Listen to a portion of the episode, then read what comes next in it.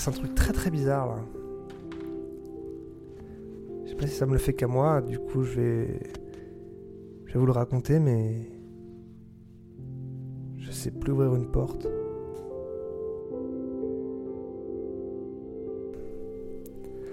Enfin, je, je veux dire par là, je sais plus pourquoi je dois ouvrir cette porte.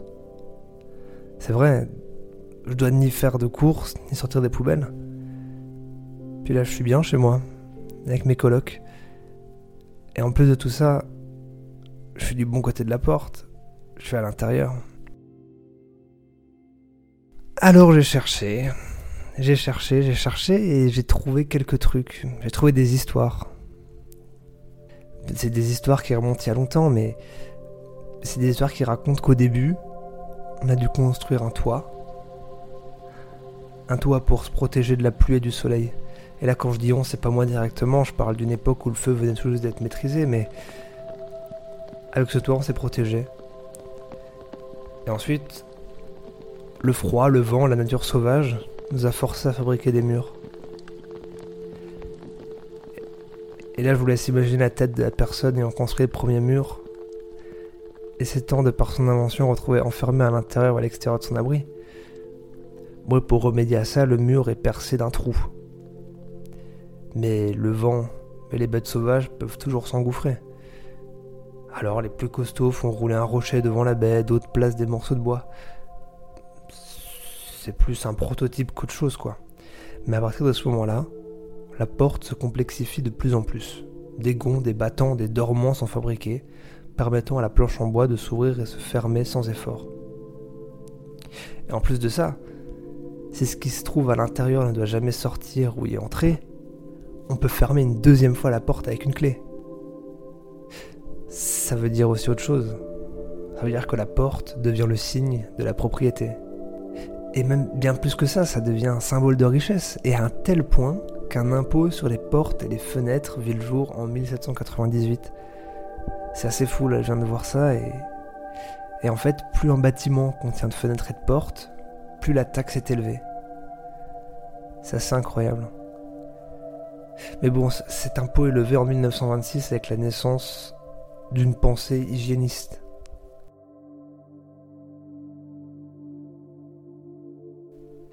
c'est assez compliqué parce que là je vois, mais les portes, il y en a toute taille, il y en a de. Là je regarde, de toute taille, toute forme.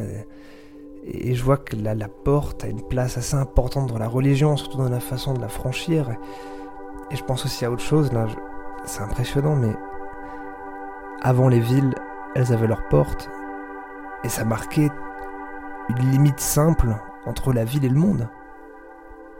Et là, j'ai l'impression que la ville n'a plus de limite. C'est beaucoup trop grand dehors.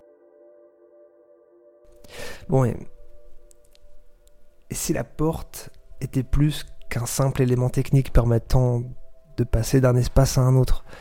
Enfin, je, veux dire par là, au quotidien, que raconte-t-elle sur notre façon d'être? Je pense que la porte est un vecteur d'émotion. À travers elle, on s'exprime. Un exemple. On la claque quand on s'énerve.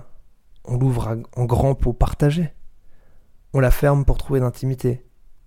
Ou encore, on l'entr'ouvre pour être curieux. Ce qui est bien avec la porte, c'est qu'on a le choix. Et si je faisais le choix de ne rien faire avec cette porte? Est-ce par peur que je n'ouvre pas cette porte? La peur d'être déçu de ce qu'il y a derrière? La peur d'oublier en franchissant son seuil? La peur d'être enfermé dehors? La peur d'être expulsé de chez moi? La peur du monstre derrière la porte du placard? Et à ces mots me vient assez rapidement le film Monstre et compagnie. Et j'aimerais tant avoir le courage de cette petite fille, Bou, qui franchit la porte de son placard pour aller à la rencontre de ces monstres.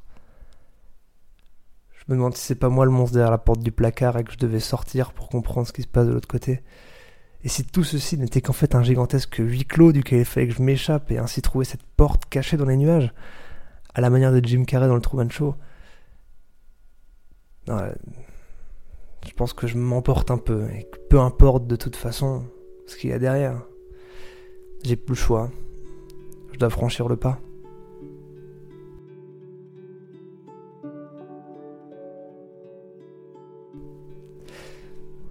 Finalement, ça m'aide pas vraiment, je suis toujours là, debout, devant la porte close de mon appartement. Je ferme les yeux, je prends ma respiration et je m'imagine, je me projette. Je me dis que c'est bien dehors. Il fait certainement chaud, que les fleurs, elles n'ont pas attendu pour sortir. J'entends les oiseaux. Ça doit être beau. Ça fait longtemps que je me suis pas égaré, que j'ai pas levé les yeux sur les corniches des bâtiments. Finalement, ça fait longtemps que je me suis pas émerveillé. C'est ça. Ça fait longtemps que je me suis pas émerveillé.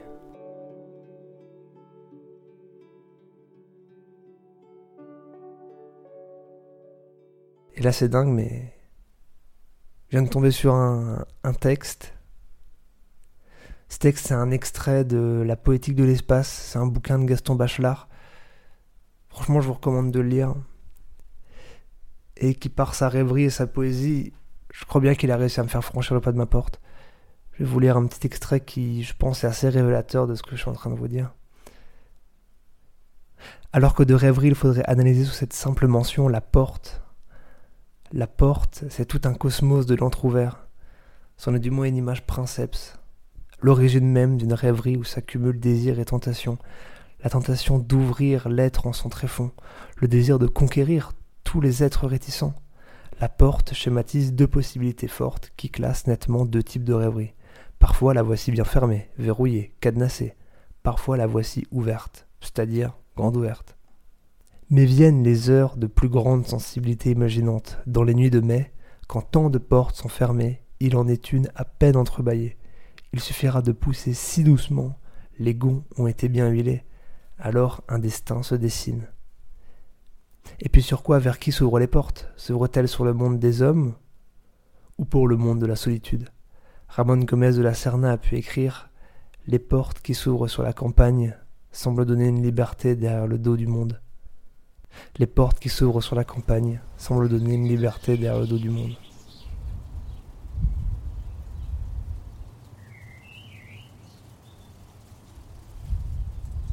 C'était l'épisode 5 de À la maison. Merci d'avoir écouté jusqu'au bout si vous êtes encore là. Je pense que ça vous a plu. Sinon, ben, c'est quand même chouette. Merci beaucoup. Euh, J'ai pas grand chose à dire pour finir, à part de faire attention à vous et à vos proches. Je pense que c'est le truc le plus important à faire en ce moment.